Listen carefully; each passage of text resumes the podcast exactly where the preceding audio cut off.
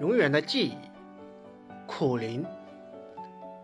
小学的时候，有一次我们去海边远足，妈妈没有做便饭，给了我十块钱买午餐。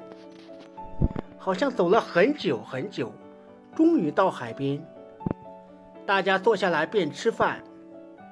荒凉的海边没有商店，我一个人跑到防风林外面去。吉任老师要大家把吃剩的饭菜分给我一点，有两三个男生留下来一点给我，还有一个女生，她的米饭拌了酱油，很香。我吃完的时候，她笑眯眯地看着我，短头发，脸圆圆的，她的名字叫翁香玉。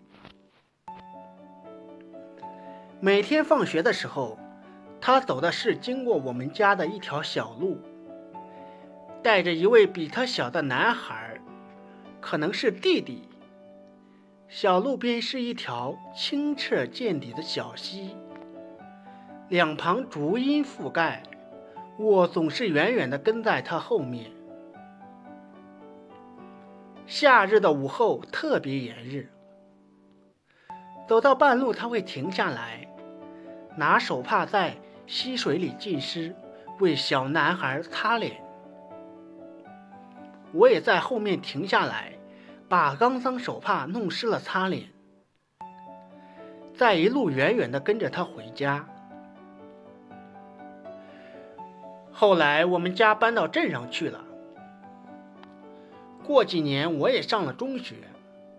有一天放学回家，在火车上。看见斜对面一位短头发、圆圆脸的女孩，一身素净的白衣黑裙。我想她一定不认识我了。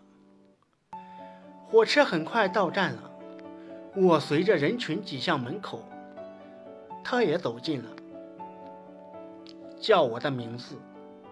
这是她第一次和我说话。她笑眯眯的和我一起走过月台。以后再就没有见过他。这篇文章收在我出版的《少年心事》这本书里。书出版后半年，有一天我忽然收到出版社转来的一封信，信封上是陌生的字迹，但清楚地写着我本名。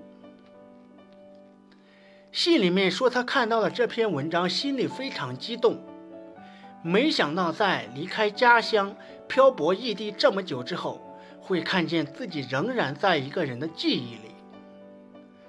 他自己是也深深记得这其中的每一幕，只是没想到，越过遥远的时空，竟然另一个人也深深记得。